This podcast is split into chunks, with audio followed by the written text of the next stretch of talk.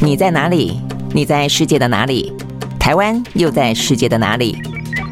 男生看世界，带你掌握脉动，看清局势，找到相对位置，定位自己的坐标。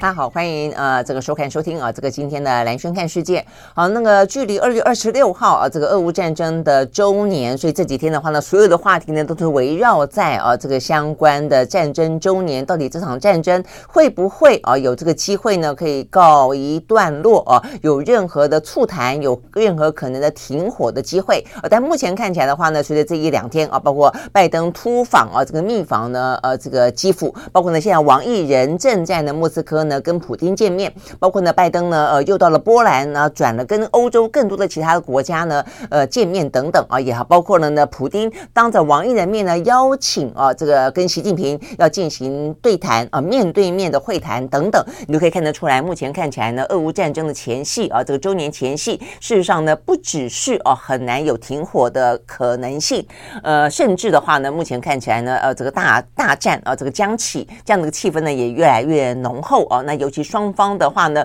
都讲到自己呢绝对不会输，然后呢都讲到说呢，呃，这个要继续的打下去哦，所以呢看起来这场战争啊，确实呢真的是，呃，很很伤脑筋了哦。那会是这段时间来呃这几天啊，这个蛮受关注的。那也因此的话呢，这个是今天的呃这个相关的话题焦点。那另外的话呢，即便是中东地区今天也出现了一场啊，这个以色列跟巴勒斯坦之间啊，号称是二零零五年以来呢，呃，这个最最血腥的一次的攻击事件啊，但是看起来的话呢，焦点应该呢都还是放在呢俄乌当中。好，所以我们很快的先来看一下啊，这个有关于在中东地区呢，在约旦河的西岸呢爆发这个呢，等于是以色列对于呢巴勒斯坦展开的攻击，造成了十一个人死亡啊。那呃，目前看起来的话呢，有八十几个巴勒斯坦人呢，呃，中了枪伤哦。所以事实上这个事情的话呢，在这一这段时间以来，我觉得因为是。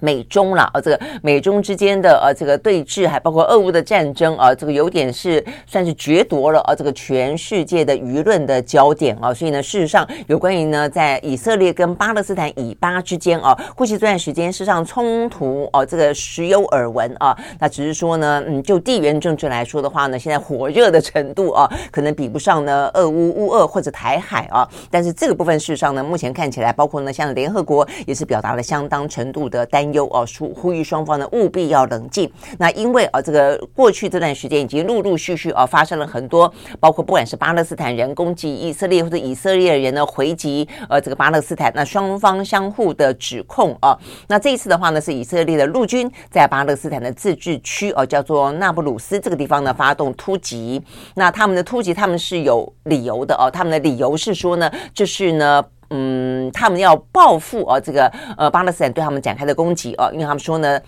他们的目标哦是窝藏在一栋呢呃约旦河西岸这个地方的一个公寓当中的武装分子。那这个这一群武装分子呢，呃被以色列人指控说是呢在约旦河的西岸曾经发发动过这个枪击案，呃射杀了一些呢以色列的军队。那当时呢，并没有人伤亡啊，但是以色列说他们这个是一个复仇行动。但是呢，巴勒斯坦方面当然就说呢，这个呃，以色列在有关于呢巴勒在这个约旦河西岸啊，这个巴勒斯坦人聚集的这个地方展开的这样的一个军事行动，是一个屠杀的行为啊。那呼吁呢，这个国际之间必须要对巴勒斯坦人展开啊这个相关的保护啊。所以总而言之，光双方呢各执一词啦。而且呢，在过去这段时间零零星星啊不时出现的这些攻击当中呢，双方都。各有伤亡。好，那这个联合国的秘书长古瑞呃斯特呃古古特瑞斯呃特别提到说呢，目前看起来巴勒斯坦的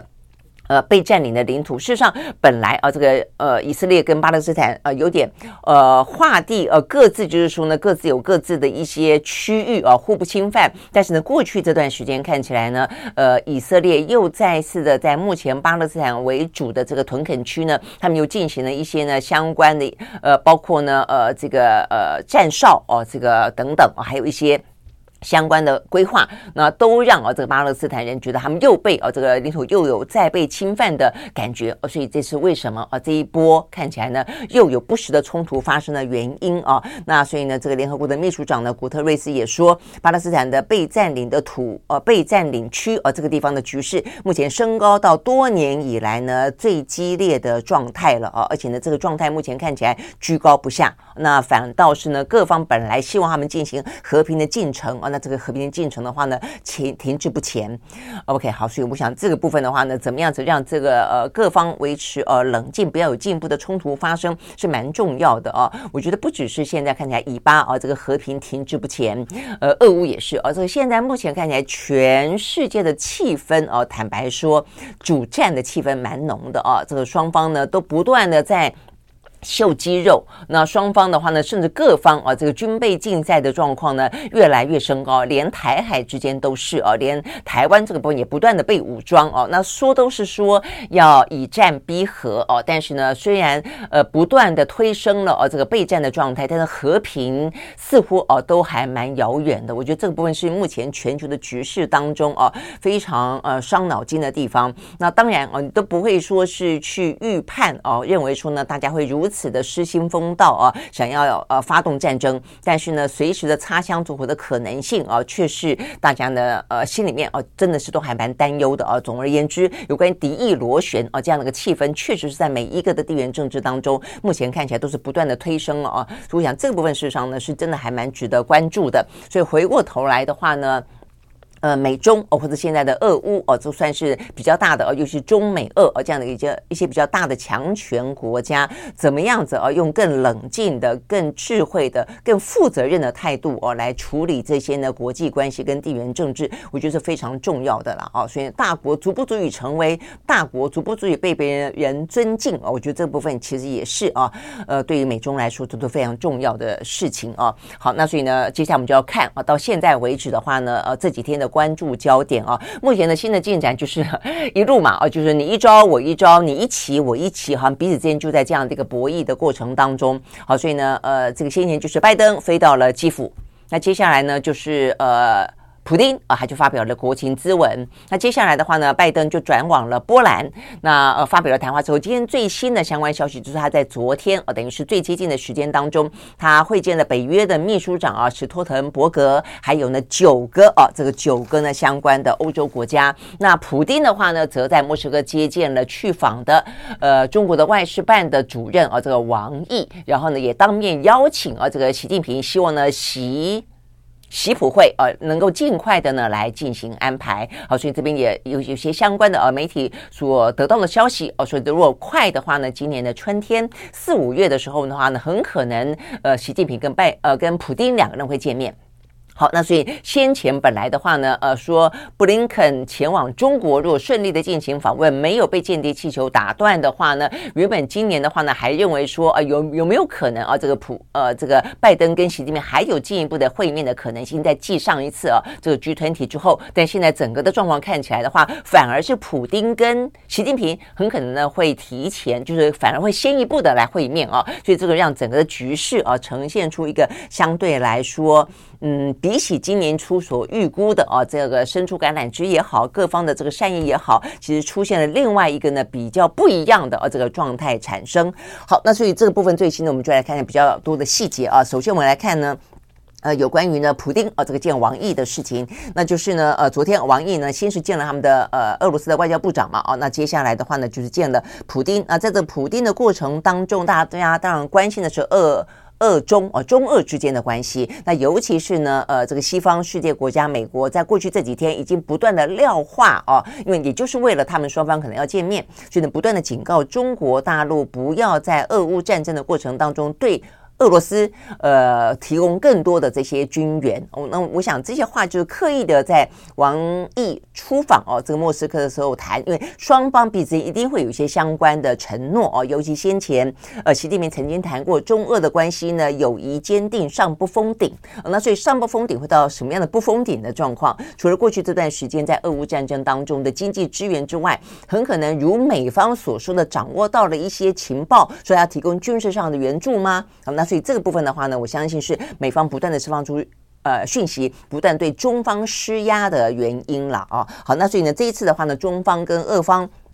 见面到底谈了什么呢？没有谈到那么的具体哦，没有谈到俄乌战争哦，但是呢，彼此之间的友谊的坚定性看起来的话呢，呃，还是啊这个不断的呃，就是很热络的哦。所以，即便呢中方我们讲到了他在俄乌战争当中企图保持一个相对来说比较是属于第三方的一个呃中立的立场哦，但是他在对于呃俄罗斯的友谊这个部分的话呢，看起来呢确实还是呢不断的相互保证当中。好，所以呢昨天的话呢，王毅啊。一开始就说呢，他要代表习近平对普丁啊表达呢真挚的问候跟祝福，也特别提到了去年年底的时候，习近平跟呃这个普丁曾经进行过视讯的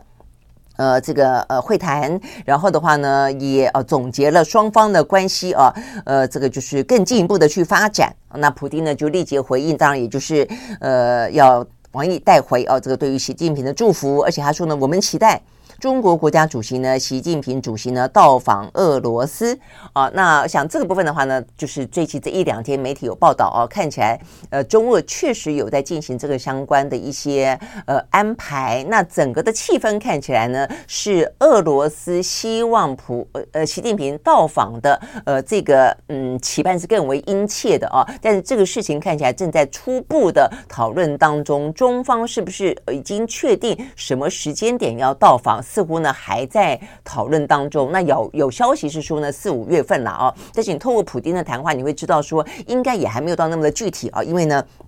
普京除除了说期待之外，他也特别提到说呢，我们之前啊商定过这件事情，也明白呃对中方来说有对内政策的议程哦，但是的话呢，还是表达了他们的呃期盼。那所以对内的议程，我相信也跟现在目前中国大陆啊，他们现在有这个二中全会，那接下来就有两会哦，这个两会的话呢，就是在三月份嘛，是他们的重头戏，呃，要去呢谈定啊一整年的啊这个相关的一些呢政治经济啊这个全。中国的一些计划啊，所以呢，对于习近平来说，一定是要搞定了啊，这个三月份的事情之后，才有可能去出访。那对于呃这个呃俄罗斯来说的话，他当然也期待啊，这个在四五月份有他的一些想法了啊，因为呢，在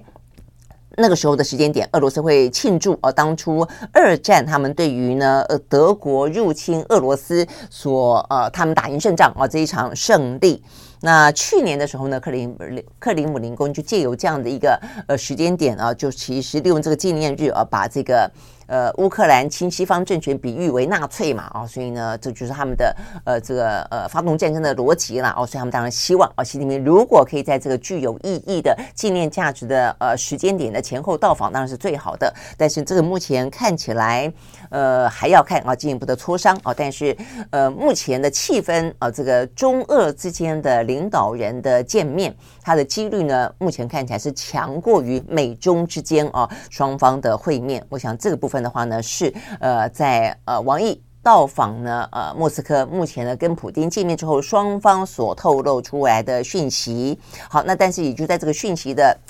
同时啊，美方的话呢也再一次的啊这个呼吁啊，这个中国的话呢呃绝对不要啊这个对俄罗斯在俄乌战争当中提供更多的军事的援助。那我们看到这个部分的话呢，其实呃这个。包括美国的国防呃财政部的副部长啊，他还呃直接的啊这个再次的等于说过去这几天美方就已经不断的啊有提出这样的一个说法了。那今天的话更进一步的说，呃中国大陆必须在国际跟俄罗斯之间二选一啊，因为现在美国的财政部正准备要公布对于俄罗斯呢有进一步的制裁啊，也就是在这个周年的时间啊进一步的经济制裁，所以他们呼吁啊这个中国大陆的话呢不要再对俄罗斯。呃，进行各方面的援助啊，那呃，一方面我们看到呢，这个美国还同时另外啊，这个呃五角大厦释放出消息说，必要的时候啊，他们会公布他们所掌握到的情报，就是说他们掌握情报，就是说中方打算对俄罗斯有军事上的援助啊，所以他意思是说，你不要轻举妄动，否则我要公布这个情报。那另一方面的话呢，财政部啊，就是呼吁中方，你最好啊，这个连财政这经济上的援助呢，都呃必须要思考。哦，就是说呢，你必须要二选一。那这个美国的财政部的副部长啊，这个艾迪耶摩话也讲的很很直接了啊，他说呢，中国呢必须要选择，它是要成为占了世界经济百分之五十以上的全球体系的一部分，你要成为我们的一部分，或者。啊，你要去加强跟俄罗斯的关系啊，但是当然啊，这个美方不断的放话啊，这个对中方来说的话呢，只能够表达的更强硬啊，所以呢，过去这几天你看到，呃，王毅也说啊，就是说他们跟俄罗斯的关系绝对不是啊，这个呃，美国西方世界国家可以指指点点而受到影响的啦哦。OK，好，所以呢，这个部分呢是有关于呃，在中俄之间啊，这个目前最新的一个进展，以及美国避免啊，这个中国向俄罗斯啊，等于是呃。靠得更拢啊，在这个俄乌战争当中不断的放话的部分。好，那回过头来另另外一方面的话呢，则是美国跟呃北约跟这个欧盟之间啊，这个在拜登此行的出访当中，呃，也有一个最新的状况啊，那就是呢，他。呃，在波兰的时候，呃，他就呃见了哦一些人，这个包括北约，我们也讲到了，还包括了呢，呃，他们出席了一场叫做布加勒斯特九国集团的会议哦。那这个九国集团的话，包括的呃是波罗的海的三小国，还有的话是波兰、捷克斯洛伐克、匈牙利、罗马尼亚跟保加利亚。看起来简单说，就是过去曾经嗯舔牧国家了哦。那这些国家呃，对于这个俄罗斯哦，这个前苏联的一些侵略啦、呃掌控啦，呃特别的而是有一些呃这个等于是你可以说是过去的余悸犹存也好，就过去的亲身经验也好，所以他们对于呃反俄哦，是说呢这个俄罗斯的哦可能的一些。集权啊，跟他们人民当中曾经在铁幕当中的呃生活，事实上呢是非常非常的哦，这个能够有感的啦哦。那所以这部分的话呢，在呃这一次啊，这个俄罗斯入侵乌克兰的过程当中啊，他们一方面又觉得害怕，二方面又很更加的啊强烈的觉得呃希望啊这个北约的帮助，希望大家能够更加的团团结在一起啊。所以也看得看可以看得到啊，这个拜登也就是。这样借由这样的一个气氛啊，就是跟他们见面啊，所以呢，在这个拜登的说法当中，他就再次的重申啊，这个美国对北约的神圣承诺啊，他说我们会保育保卫北约的每一份土地啊。那除了支持乌克兰捍卫自由之外，也特别强调说呢，这样子的一个集团可能是历史上最重要的联盟啊，所以等于是大家因为俄罗斯的侵略，通通串在了一起。那我想这个部分的话呢，当然也就是这段时间为什么大家在讨论说，呃，美国是真心希望啊这个乌俄战争落幕吗？呃，或许未必的原因就是呢，因为这一场战争促成了啊当初美国不断的希望呃这些他过去的盟友啊，呃，不管是昔日的或者新兴的盟友呢，跟他站在一起共同对。对抗啊，他目前呢，其实最主要的敌人是中国大陆。但是呢，在过去这段时间，大家如果还有印象，倒转到俄乌战争发生之前，其实呢，很多欧洲国家呢，对于美国的呼吁也好，美国的这个拉拢也好，其实呢，都是采取相对来说希望走第三条路哦。就对于他们希望呢，跟中国之间还是有呃相当程度的呃在经济上的往来的，一直到爆发了俄乌战争。所以爆发了俄乌战争之后的话呢，让欧洲呃这些国家团结在一起啊。所以当初呢，其实普丁他也是等等于是有点误判了啊，他也误以为啊这个北约啊这些欧盟国家是。分裂的啊，各有其心的啊，那尤其先前的话呢，还出现了这个英国脱欧嘛啊，所以呢，大家那个时候还正在讨论说呢，是不是有更多的国家，他们认为呢，这个欧盟已经不再有这个需要了，也没有任何呢防卫上面的在北约当中的这个需要性，因为看不到有这个战争的危机，而且没想到呢，俄乌战争一进来之后呢，让所有的欧盟国家呢，不但呢。感受到了，呃，彼此之间应该更加团结，连军事上的同盟这件事情都必须要被加强。好，所以呢，某个程度，当初呃，美国啊，这个费尽了呃这个九牛二虎之力，费尽唇舌，然后呢，呃，希望西方世界国家呢不要跟中国做生意啊。然后那时候五 G 啊，这个华为推的啊，这个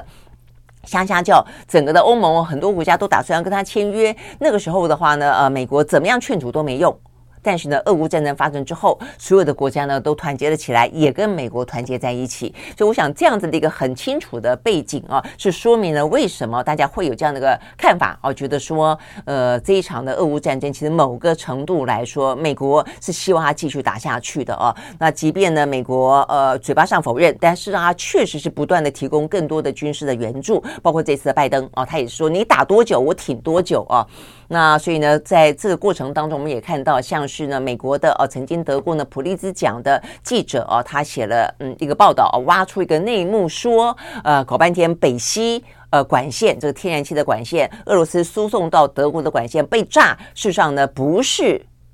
俄罗斯炸的，因为本来第一时间大家以为是俄罗斯炸的，或者乌克兰说是。俄罗斯炸的结果的话呢，他的报道是说，原来是美国下令炸的哦，美国跟挪威之间的炸。所以今天最新消息是啊，这个俄罗斯方面已经针对这个事情呢，呃，要求啊，这个联合国要介入调查啊。那所以这个事情其实某个程度来说，当然调查会不会有结果，我是呃怀疑了哦，因为但是另外一方面，他确实是去佐证了哦，有关于这一场战争，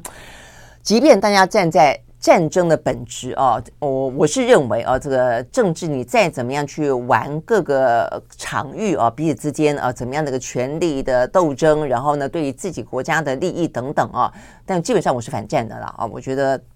不管是在放在哪一个国家跟哪一个国家之间啊，都一样。那 OK，所以呢，但是对美国来说，显然的，呃，支持战争跟反对战争，事实上是跟他自己的国家利益有关的啊。当他跟跟他自己的国家利益有关的时候，这个战争。就可以继续打下去哦，跟他利益呢，呃，这个比较冲突的就反对战争到底啊。我觉得这个样子其实呢，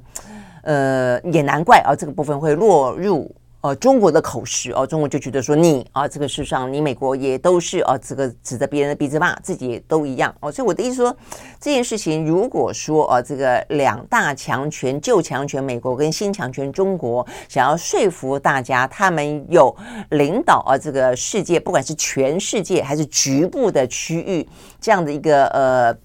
角色。哦，这个的话，你必须要很负责任的，而且你必须要言行一致哦，而且你必须不能够是是多重标准。我觉得中国我们对他要求是这个样子，包括尤其对台湾啊，你一方面说你要负责任的和平的崛起，二方面又不放弃对于台湾的武力犯台，那我觉得这部分当然是老百姓不可能接受的，气氛不可能会好的。但同样的，我觉得美国也一样哦，我们这个标准不会因为不同的国家哦而改变。我认为应该是这个样子了哦。那但是当然，台湾呃，就因为现在因为很亲美的关。关系啊，所以我们的标准坦白说都非常的浮动啊。看事情的话呢，都不是真正的就事论事啊。否则你说这个俄乌战争打到现在的一周年了，呃，没有一个呢呃真正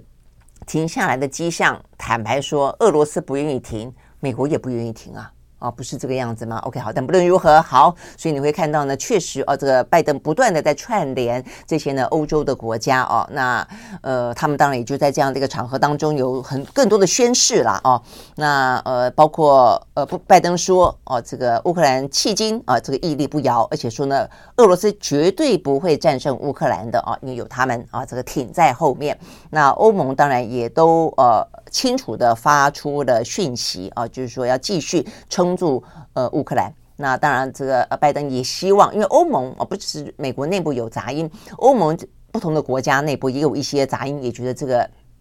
呃这个军援到底要到什么时候才结束啊？而且呢，过度的军援、过度的高调，会不会谈会不会造成呃这一场呢呃战争演变成整个的欧战啊？就像是当初的一二一二一二次世界大战一样，他们有一些担忧啊，所以呢，我觉得拜登也很清楚他们的担忧哦，所以这一次的话呢，他也不断的赞扬、鼓励啊，这个欧盟要继续的啊为这个乌克兰的自由挺身而出等等啊，所以呢。目前看起来，呃，在这个俄乌战争的周年的前夕啊，呃，中俄之间啊，这个呃，西方世界国家之间啊，都是不断的在各自强化啊他们的一些呃内部的啊这个团结的凝聚力，跟对外啊释放出这样的个消息了啊。好，所以呢，这个是目前看得到的啊，这个。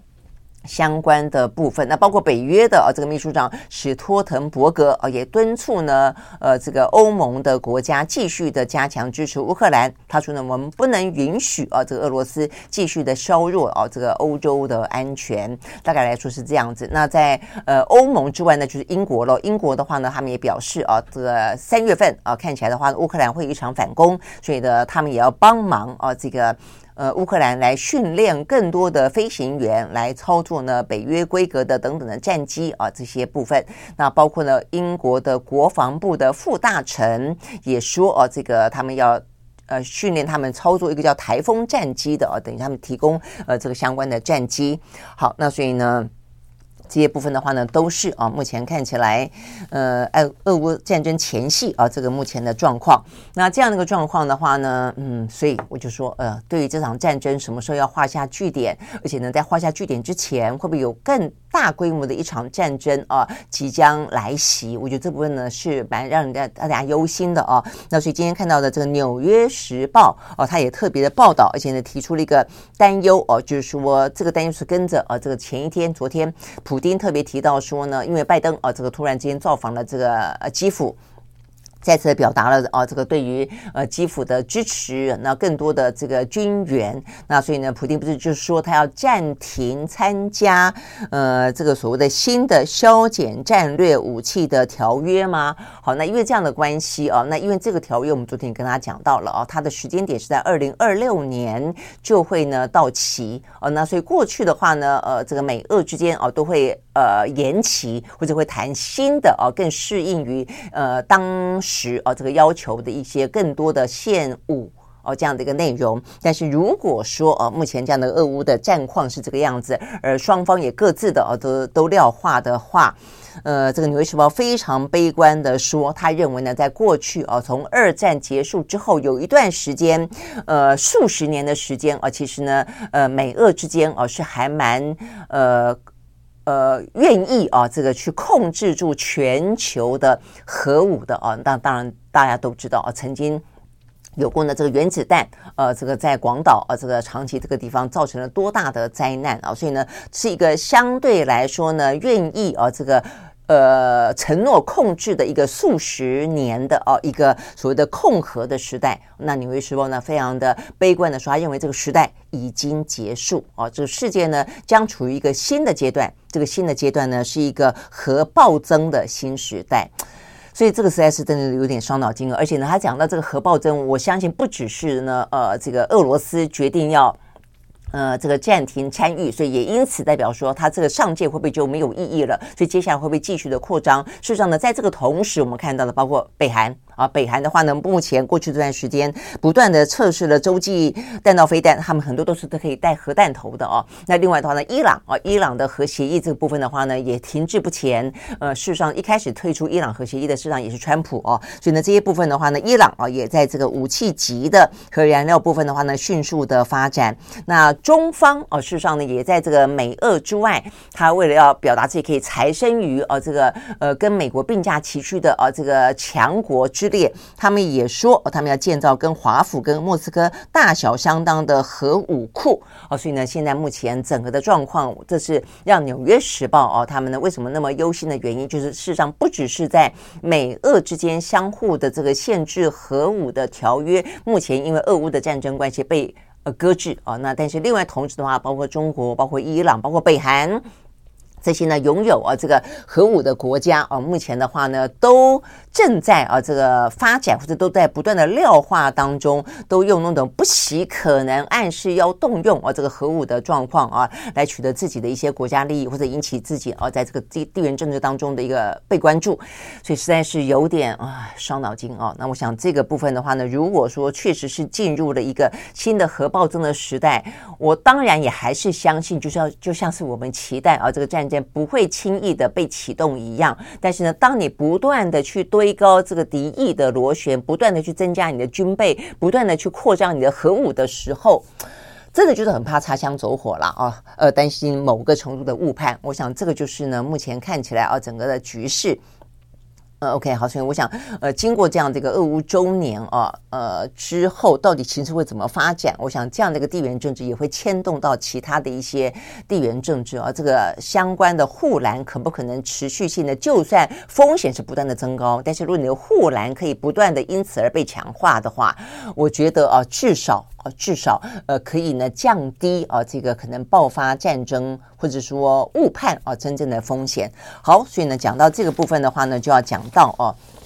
呃，在今天我们看到呢，呃，在美台之间啊，有一个新的话题，就是我们刚才讲到俄乌啊，这个。的之外啊，这个台海之间的话呢，目前事实上当然是在俄乌的背后，呃，真正的下棋，呃，或者真正的呃关键的呃这个角色啊，还有美中嘛啊，那这个美中的呃这样的一个对抗啊，因此都还是在啊，所以呢，美方也还是不断的运用台湾这颗棋子啊，所以呢，在过去这几天大家关注到的有关于美台之间的特殊管道，呃，就是我们的国安。会哦的这个秘书长呢，呃，这个顾立雄，还有呢，包括我们的外交部长吴钊燮，要说要去美国 AIT 的总部，呃，会晤这个事情的话呢，在昨天不但出来了哦，而且呢，相关的画面，呃，都被曝光了。哦，所以这件事情呢是受到大家关注的哦。原因在于说，事实上这样一个特殊管道啊，呃，其实过去一直都有啊，只是过去都非常的隐晦啊。从过去国民党执政时期到后来民进党执政时期，其实都有哦。那包括呢，同样这一组人嘛，郭立雄啊，这个吴吴钊燮啊，每一年去年也去了啊。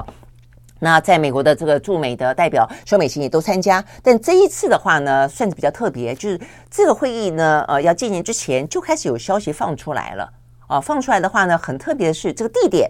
挪得比较近了啊。过去的话呢是在比较远的地方，那现在的话挪到了 AIT 的总部，那所以呢看起来似乎呢呃层级高了一点点，但是敏感度也因此而增加。那甚至还不断的被提醒啊，这我想这也是故意放话啊，也是故意呢呃去凸显出这个意义啊，就哦不断强调说这 AIT 的总部呢距离华府呢只有一桥之隔，说中间的只。只隔了一个呢波多马克河哦，所以意思就是说，我、哦、这个代表呢，呃，这个政治呃意味啊、很不一样。那我想这个就是。呃，我看这个今天媒体报道叫做用低调包装高调哦，就是说呢，其实是蛮高调的啊，因为这些讯息过去都不会轻易的被释放，但是呢，现在的话呢，又告诉大家说，哦，这个会议要要举行了，哦，这个地点呢更接近华府了啊，那这个接近的程度呢只有一桥之隔，然后呢，在今天连照片都出来了啊，好，所以呢，在过去来说的话呢，之所以叫特殊管道，就是呢，在台面底下避免呢引发呢，呃，中共。过度的呃这个反应，因此的话呢，台海呃两台美之间啊，过去呢都是尽量的低调哦，所以代表说，呃，我觉得这个也很好，就是说我们的层级实际上是高的，那不断的相互沟通，那只是说呢，以前比较在意的是实质上的功效，但是呢，在今年被搬到台面上，被放出照片。被公布了一些地点上的改变啊，而且在这个时间点上啊，这个时间点上的话呢，是中美之间的间谍气球事件之后，是拜登呢呃飞到基辅的时间的同时，然后呢是王毅出访莫斯科的时候，所以这再再不管从时间，不管从地点，而且从照片曝光都可以看得出来呢，呃，虽然这一照理来说，这应该是一场低调的啊，这个台美之间的很高层的特殊管道。呃，例行性的见面，但是呢，这一次呢，被呃相当程度的双方都不愿意证实，但是呢，却很高调，声音却很大啊。那我想这个部分呢，反映出来美国呢继续打台湾牌，呃，这样的一个嗯动作，其实坦白讲啊，我觉得蛮明显的。好，那。当然，我想，呃，某个程度来讲，就要看中方啊，这个如何反应了。以前呢，都秘而不宣。我相信中国大陆也知道哦，有这样的一个会议的存在，只是说过去呢，大家就啊、呃、低调，所以他们也就不做反应。但你既然这么高调，那我想接下来的话呢，中方要不要做反应？呃，我想这个对中美之间来说的话啊，这个台湾牌啊，大概反正意义啊跟作用在这个地方了啊，所以你这么当然可以。看看哦，这个中方如何反应？但我想呢，接下来我们有没有也就趁这个机会啊，呃，来了解一下这个特殊管道啊，到底有多特殊？呃，我看了一下他们这一次啊，真的就是很难得的，就把一些讯息啊比较公开化。至少啊，这个与会的人士啊，与会的双方确实是非常的高层啊。对台湾来说的话呢，呃，不但是我们的国安会秘书长顾立雄，我们的外交部长啊，这个吴钊燮，我们的驻美代表呢萧美琴，我们的国防部哦也派人去，我们国防部的副部长呢柏鸿辉。我们国安会的副秘书长徐思俭，还包括了连总统府的呃这个秘书长啊、副秘书长啊这个。黄崇彦啊，也都去了。哦，所以我们方面的阵营是这个样子。那美方呢？美方的层级坦白说也很高，有白宫的，有国务院的，有国防部的哦。我们看一下这个，在白宫部分的话，我们看到是国呃白宫的国安会的印太事务的协调总监，也就是所谓的呃有印太商务之的坎伯去了。那白宫的国家安全会议的中国暨台湾事务的资深主任。呃，罗森伯格呃也在那边，中国事务部的主任杜如松也在那边。那就国务院的啊这个呃这个系统的话呢，有副国务卿薛曼。呃，有国务院的亚太驻青康达，有副驻青华自强哦，所以坦白讲，呃，大概你看得到的主管两岸的啊，不管是中国事务、台湾事务，大概都都到了哦。那国防部也这样，国防部呢，美国国防部的印太事务的助理部长啊，这个瑞特纳，还有呢副的助理部长呢，Chase 哦也在。那更不用说 AIT 的主任啊，主席莫健跟台北办事处的处长孙小雅哦都去了。好，所以呢，这个双方确实啊，这个层级是还蛮高的。那除了呢，呃，想要让让大家知道的啊，呃，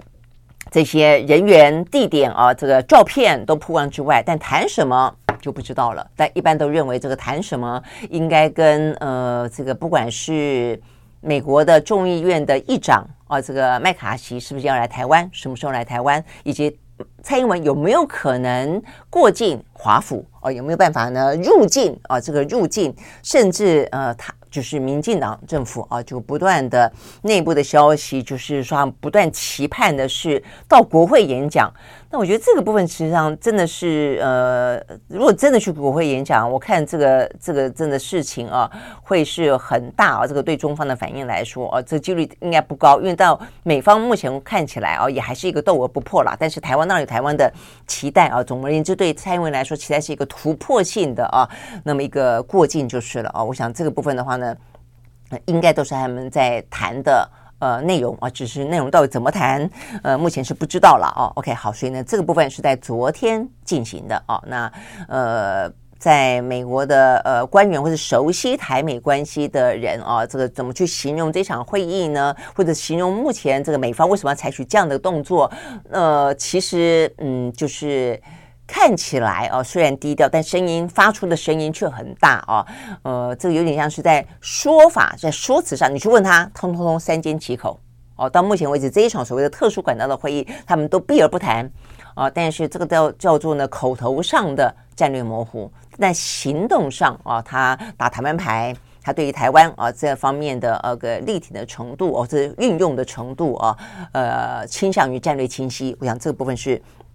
目前看起来啊，这个美方啊蛮清楚的一个过去这一两年当中啊，这个对台的一个状况。那但是这也是为什么啊，这个中方啊因此要特别的感觉到呃有威胁啊的感觉。其实这某个程度为什么啊大家会看着俄乌战争会觉得有点担忧哦？它发生在台海之间。你说俄罗斯觉得威胁，为什么他觉得威胁？就是当初乌克兰不断的希望加入北约，希望得到西方世界的国家的支持，而西方世界国家也不断的去武装乌克兰，也不断的希望把乌克兰当做北约的面对俄罗斯的前沿。因此，普丁觉得很很有威胁。那否则的话，过去呢，双方各自就是乌克兰站在一个中立的啊，这个在西方跟俄罗斯之间的这样的一个呃缓冲地带的话呢，各自也就相安无事了一段时间。哦，所以整个的变化是这样子来的哦，所以它事实上是有更多的一些呃背景存在的哦。那所以对台湾来说的话呢，呃，你如果让中国大陆感觉到美国步步紧逼的威胁，美国拿着过去还可以作为一个相对来说在美中之间两大强权当中勉强说是中立，我们勉强维持了等距关系呃的状况，跟跟美中之间。那是一个局面哦，所以呢，大家也就是共管台湾。但是呢，当中方觉得你跟美国越来越接近，或者美国越来越常利用台湾，想要呃拿台湾作为另外一种筹码来制衡中国的时候，那整个的关系三角关系就出现了非常致命性的变化。我想这个事情呃的嗯、风险啊、或者说我们觉得。局势未来的紧绷啊，为什么也不断的有所谓的呃什么时候哦可能会逼得呃中方要采取武力犯台的动作？很多的原因就在这边了啊，所以呢这个部分的话呢，是现在目前看起来呃其实美国的策略在新的二零二三年其实也并没有改变，呃尤其在今年他们要总统大选，我们要总统大选啊，所以呢这个部分的呃这个。嗯，战略哦，目前看来，美国打台湾牌，我看起来真的就是还是持续着啊，他也没有说呃要避免啊这个激怒中国大陆哦，所以某个时候反而是说你要跟我谈，我又拿更多的牌出招，逼你来跟我谈，有这种感觉哦。那只是说呢，如果谈到最后又是美国跟中国之间。呃，去弄了护栏，就台湾又又被当做这个棋子去不断的撞哦，那台湾的风险又更高，那么到底意义何在哦？那我想这是回过头来看哦，台海之间，好，那台海之间的话呢，呃，在今天有一些相关的消息，很明显的啦，我就看得出来哦，这个美国呃，中国大概也很明显的感觉到啊，这个美方是在玩这样子的一个台湾牌，所以我觉得。对中方来说，今年很不一样的地方在于说，感觉起来就是说，美方在拉拢台湾、打台湾牌，中国似乎也开始转了一个想法，我也跟你拉拢台湾，我也跟你释释放出善意。我们就共同来争取台湾，有这种感觉哦。所以到目前为止的话呢，你可以看到今年春天以来啊，呃，这个中国大陆对台湾啊释放出不少的善意，而且不断的促谈啊。那这个促谈的话呢，不管是有关于在直航的议题当中，呃，有关于这个农渔产品本来有禁令的，现在也终于松绑了啊，等等。那包括呢，在今天我们看到的相关讯息啊，包括呃，这个国民党的副主席夏立言去得到非常高规格的对待啊，那也说他承诺了啊，这个对于农渔产品会有更多更呃确切的，接下来应该会有一些放宽，你都会看得出来他。那他也同时欢迎绿营的人去跟呃这个呃这个中国大陆谈哦，所以你会发现呢，诶，今年的二零二三年啊，这个中方的态度哦变得非常的不一样啊。在过去一年的话呢，是他看到美国打台湾牌，他就给你砍得更狠。哦，好像要逼你啊，这个就范。但今年的话呢，呃，就不吹北风了啊，变太阳了。因为像北风跟太阳的故事啊，它今年就不断的晒出暖阳的感觉。那今天最新的消息啊，是国台办啊，这个国台办方面的话呢，他们的发言人朱凤莲啊，这个昨天在例行的记者会上面再次的强调，只要海基会得到授权，向海协会确认，坚持九二共识。期待两岸的协商可以恢复。那这个部分事实上呢，呃，海基会的新任董事长李大为哦，他也是不断的强调说，两会要逐渐的，他也期待两岸呃之间可以互访嘛，这个也是蔡英文的意思啊。这个蔡英文当然在今年选举当中哦，这个经过去年的九合一选举之后，他也知道呢，也必须要是一个斗斗而不破的两岸关系哦，所以呢，蔡英文释放出若干的讯息跟善意哦，所以你因为你可以看到台海之间呃，因为选举的关系啊，也出现了另外一个新的局面。只是说这个新的局面啊，是真的只是因为要选举啊，这个耍个花枪，呃，然后呢，塑造一个呢，这个民进党啊不会呃引战这样子，呃有能力避战啊这样子的一个呃假象而已，还是真的啊可以在今年当中真正的促谈，呃，我觉得是是还蛮重要的哦。那我想目前的这个关键点呢，就。目前看起来喊来喊去，现在是在一个喊话的阶段了啊，所以你可以看得出来，呃，喊话的焦点又还是在九二共识哦，所以呢，国台办再次强调，呃，坚持九二共识，但他们比较聪明一点点的上，不再谈到那么多的什么一国两制的台湾方案了啊。我一直觉得这个部分是习近平的误判，我认为呢，他在呃，这个是二零一四年的时候讲的嘛，二零一九哦，总而言之，他讲的这个部分是在嗯。对台就是呃告台湾同胞书四十周年的呃的场合当中，习近平强调这个东西，然后之后哦、同差不多同时之间又出现了香港反反送中事件啊，所以让大家对于香港、对于一国两制、对台湾通通挂在一起哦，所以呢，整个的台湾的反中的情绪呢，在这样的一个连续几年当中，呃，突然之间啊，这个相对的变得更尖锐哦，所以我觉得其实呃，习近平啊，你说他嗯多么的叫做知台派啊，或者说呢，他不断的强调他是一个理性的啊，这负责任的大国，我却认为习近平他在这件事情上面犯了蛮大的一个。呃，战略当中的误判了啊。那现在看起来，它事实上是有在修正啊，但是还是一样啊，这个坚持所谓的九二共识。好，那这个九二共识的话呢，我觉得是一个重点，在于说，呃。赖清德显然也有一些转圜啊，这个赖清德的话，他最近除了不断的啊去说明自己所谓的务实的台独工作者是一个什么样的意思，那其实呢，呃，不主张法理台独啊，台中华民国是已已经主权独立的国家，大概说这些话之外，他在前几天特别讲到的一件事情，我觉得也蛮有意思的啊，我认为他是对于呃对岸抛出讯息了啊，呃，也是对一些争取中间选民抛出一些讯息。他说，他说啊，他其实。呃，就在国民党也讲到九二共识，呃，这个对岸讲到九九二共识的时候，而且呢讲了一段话，他说呢，呃，中共的九二共识跟国民党的九二共识不一样啊，所以意思是说，好像国民党的九二共识，呃，民进党某个程度还可以接受，那对岸的九二共识，啊，事实上这个是民进党没有办法接受的，那你就会想要进一步问喽，那这中共的九二共识跟国民党的九二共识有什么不一样？那事实上很大的不一样在于说呢，确实，呃，过去。呃，对岸不接受国民党所提出来的九二共识的原因在于说一中各表，他不支持各表哦。那所以呢，以前的话呢，呃，还算是接受的时候，事实上有一段时间，等于是在马英九主政时期，两岸维持了相当程度的和平。但是他现在越来越不讲各表了，所以我们各表的空间越来越少了。好，所以呢，这个部分的话呢，我觉得对于对岸来说，哦，我觉得是对岸必须要去意识到的，而且认知到的。就对台湾来说，对九二共识来说，就是四个字。或者说就是八个字，就如果是一中各表，那就是四个字，你不能只讲一中，不讲各表。那如果是八个，就是一个中国各自表述，你不能够不接受各自表述。我们的表述就我们是中华民国。那你是中华人民共和国哦，这我们各自对于一个中国的诠释啊。但是呢，当中国大陆呢，呃，越来越不给啊这个各表的空间的时候，我认为要重启谈判，不管是国民党或民进党都非常难哦。所以你会看到现在国民党部分也非常的坚持这个所谓的九二共识，就是一中。个表没有个表就没有一中哦，那所以我觉得这件事情是是重要的哦。那现在目前看起来，民进党似乎有点往国民党的九二共识靠拢了哦。那呃，所以现在就变成说是，我觉得就是嗯，算是呃对岸哦，跟民进党可能有各自必须要再更更说清楚的部分了。就是赖清德除了呃前一两个礼拜讲到的有关于九二共识啊，呃特别提到说呃对岸的九二共识其实。并不是如国民党所说的九二共识一样之外，你你是不是可以更进一步，就是说，如果对岸所谓的九二共识是愿意承认一中各表的话，你民进党就愿意啊有更多的以九二共识为前提去进行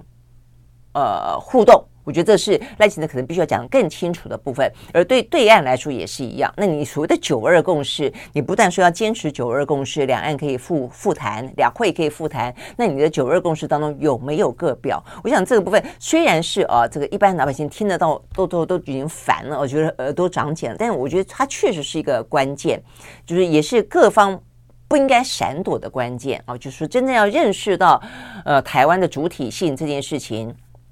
呃，双方我觉得它它是有一个通关的密码啊，可以让两岸之间维持和平的。那只是呃双方啊，包括呃这个对岸啊，这个习近平方面，包括呢目前主政的民进党，都哦必须在这部分讲得更清楚。那我觉得两岸之间才有可能有更实质的。呃，会谈了啊，否则的话，你一方又说要九二共识，一方又说要不不设政治前提，那你这样子怎么谈呢？OK，好，所以呢，这部分显然的，目前两岸啊，在这个二零二三年初到现在为止呢，也正在呃进入一个相互喊话，但这个喊话呢，我认为还算是有个有意义的喊话，就是说，虽然你会呃看得出来他们是在出牌，而这个出来的过程当中有微幅调整的空间啊，所以双方可不可能相互接近啊？那尤其是对于民进党来说，呃，我觉得更要说的一点就是说，要不然你说你不要九二共识也可以，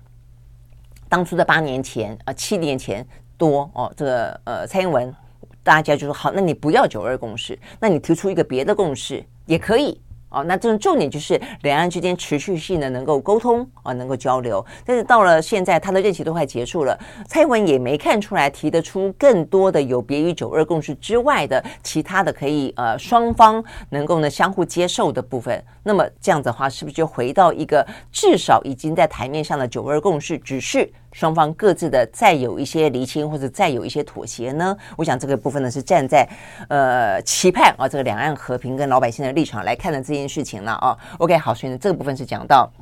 呃在俄乌之外啊，包括呢在台美啊这个特殊的管道。呃，也正在进行，然后但是呢，包括了呃两岸之间啊，这个中方再次的呼吁啊，呃，这个呃在九二共识啊的前提下的话，双方就可以恢复谈判。OK，好，所以呢，大概来说，这是今天比较重要的一些国际当中的消息啊。那在今天，我觉得有一个呃相关的财经讯息也是提供大家呃稍微的啊这个掌握到了一下是。哎，目前看起来啊，这个联准会又公布了他们内部的会议记录了啊，这个看起来呃，因此啊，这个就鹰派的声音似乎又又起来了一些哦，所以我看到这个欧美股市啊，这个在昨天涨跌互见，大家也有一些悲观的气氛啊。那这个悲观的气氛的话呢，呃，比较嗯谈的就是说有关于升息啊，可能。升息的话，呃，甚至他们内部呢，虽然都是倾向于升息一码哦，就可以就不要再升息什么二码三码了，但是这个升息一码的次数哦，可能会比大家想象中的来得更多哦，所以本来有说到了三月哦，是不是再升息一码，然后的话呢，就维持在这个部分就一路走下去了，接下来的话呢，就等待降息了，就目前看起来不是哦，目前看起来的话呢。呃，他们的会议纪要里面啊，还有少数的官员还倾向于升息两码哦，而且呢，也认为呢，呃，重申啊，这个通膨目前呢看起来啊的状况还是需要相当限制性的政策。那包括啊，这个呃联准会啊，这个鹰派的大将啊，这个 Broad 啊，他是呃圣路易联准会联联准银行的总裁，他也表示啊，虽然说有信心可以战胜通膨，但是呢，呃。更主张啊，要加快这个战斗的步伐，甚至是意思就是说，你要不要再升息多一点啊？那但是次数少一点。所以目前整个啊，这个会议记录公布完了之后，呃，市场啊，这个呃，有一些预估啊，这个预估就觉得说呢，联储会可能未来三次会议啊，至少都还要再升息一码啊，所以这个事实上是比预期来的更长一点啊。我想这个部分的话。呃，对于看待今年的经济的呃这个景气哦，大家都期待疫情过后，呃，中国解封之后哦，那是不是可能呢会呃可以是一个拼经拼经济的一年哦？但是目前看起来这个拼经济呢，还是啊、有一些呢相当的逆风。好，所以呢呃更不用说今天有一些消息看起来确实啊，也就是呃印证了这样的一个状况。华盛顿邮报呢报道，呃美呃脸书的母公司 Meta。计划进行又一波的啊，这个新一轮的裁员啊，说呢很可能呢还要再裁员呢，呃，大概是说数千人啊，所以这个真的是还不少。去年就已经裁员了百分之十几了，今年还要再继续裁员。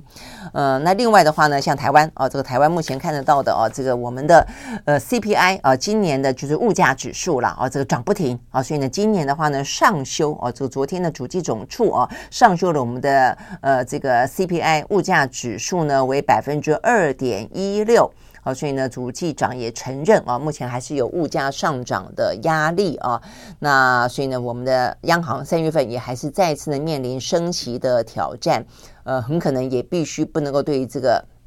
物价啊，这个通膨呢，呃，过度的啊，这个掉以轻心啊，这个在去年我们就已经讲过了，似乎呢过度的轻忽了啊。那今年的话呢，呃，这个物价还是一样，蛋价啊等等都是了啊。所以呢，这个有关于缺蛋缺药啊，这个等等的问题，现在都是啊。这个刚刚上任没多久的呃陈建仁啊，这个行政院长呢，呃，让他伤脑筋的部分啊。所以他我看今天消息吧啊，他还说允诺啊要提出呢怎么样子啊这个。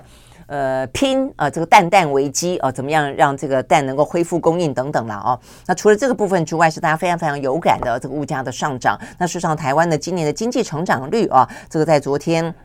主计总处的公布啊，也是下修。哦，所以呢，因为是出口的部分哦，看起来呃严重衰退哦，所以呢，现在已经呃六六连退了吧？哦，那所以呢，目前看起来下修为百分之二点一二，比起呢上次预期的百分之二点七五呢，大幅下修了百分之六呃零点六三，等于是勉强保二哦，创下八年来的新低纪录，就我们的经济成长率。OK，好，所以呢，等于是在今年啊这个经济的状况来看，也是啊这个非常。常的还是有一场硬仗要打的哦，所以呢，对于今年的选举年来说哦，所以呢，呃，坦白讲，除了呢非常棘手而敏感的，对于台湾来说，整个国家来说是最上位的一个两岸关系，中美台的这部分啊，显然的会是呢选举当中非常重要的一个议题跟一个拉锯拔河哦之外的话呢，其实回到最民生的角度台来说，坦白说，我觉得经济了啊，这个就是你要把经济给搞好，就两岸关系，第一个你要和平，第二个的话呢，你要和平之外，你要发展，要发展哦，所以呢，就今年来看的话呢。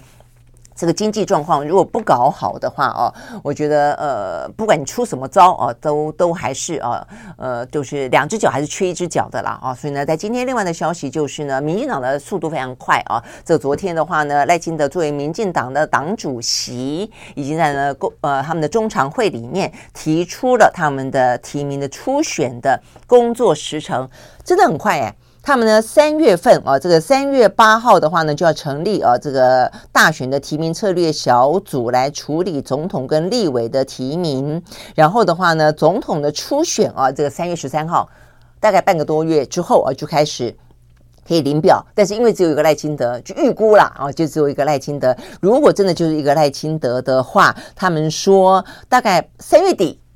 民进党的总统候选人就可以抵定了。那正式公布的话呢，会在四月十二号当中呢正式公告。所以呢，整个的啊，这个民进党的大选就开始哦，等于就要展开了。那至于呢，立委的部分的话呢，可能就是会比较复杂一点，因为人也多嘛，要协调。那我想呢，呃，对于赖清德来说，呃。拥有立委的提名权，也就拥有相当的各个地方的庄脚了哦。那所以这个部分的话呢，呃，一切如果顺利的话啊，这个五月十七号。民进党的立委的参选人的名单啊，也要公布出来了。那昨天他们的中常会啊，除了确定了这个相关的选举时程啊，大概呢等于是总统候选人四月啊就可以确定，而立委的候选人呢五月就可以确定。然后的话，他们有特别一个呢，你可以看得出来，民进党的策略啊，他们他们关心的地方在哪里？他们昨天的中常会听取了一个台湾青年政治认同的变动报告。哦，所以他们也意识到说呢，目前看起来的话呢，民进党在去年选举当中呢，年轻人流失的很多。过去的话呢，呃，因为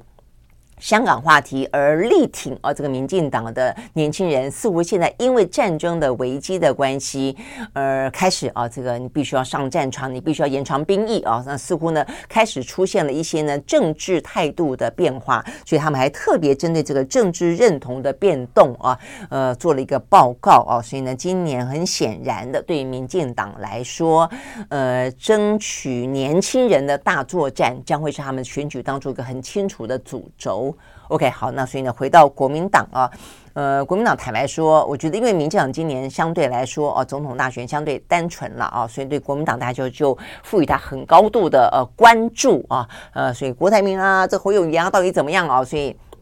看起来呢，呃，就是呃，内部也呈现了相当大的焦虑感啊。但我就说，其实，呃，对国民党来说也不用那么的紧张哦，因为各自更长政党有各自政党不同的问题啊。对于国民党来说，你与其急，呃，因此而造成内讧。你不如按部就班，一步一步来啊！所以呢，目前看起来民进民进党的时程摆得那么的清楚了，我相信国民党内还是会很紧张啊。但是呃，对于国民党来说了啊，我觉得蔡呃朱立伦到目前为止，我觉得他还蛮稳的啊。就是说，他也跟你说了，我们一切等到三月四号南投立委的补选选完再说啊。那所以呢，目前看起来在这个过程当中啊，有关于郭台铭啊，反正已经丢出球来了。哦，那接下来侯友宜似乎呢，呃，相关的意向啊，当然大家也在酝酿啊，各自党内呢也在进行相关的整合。那今天最新的讯息有说，很可能国民党啊不排除征召侯友宜哦，那但是呃，如果要征召侯友宜，代表的就是很可能他们并不会去因应呃这个郭台铭丢出来的球去。重新替他量身打造一个国民党的初选办法，是不是这个样子？那我想这部分事实上会是未来这段时间，呃，国民党的南投立委出补选结束之后啊，我想是朱立伦他们或者内部必须要坐下来谈的部分啦。好，那所以呢，看起来呃，这个呃国国民两党啊，则各自的呃选举的时程啊，有一些相当程度的落差。那国民党要呃。或者说在野党啊，我觉得要去整合的当然会比较多哦，因为在野党比较复杂。你如果还要去整合，呃，柯文哲哦，或者某个程度整合非绿阵营的话，本来就是一个相对来说更艰巨的任务，更复杂的任务了哦。OK，好，所以呢，这个部分是我们目前看得到。相关的一些讯息哦，那这个国内外的局势哦，因为大选的关系啊，的呃，目前看都是呃相互的牵动着的啊，我想这也是未来这今年啊这个相关的一些主轴吧哦。OK，好，我们时间到了，明天同一时间我们再会，拜拜。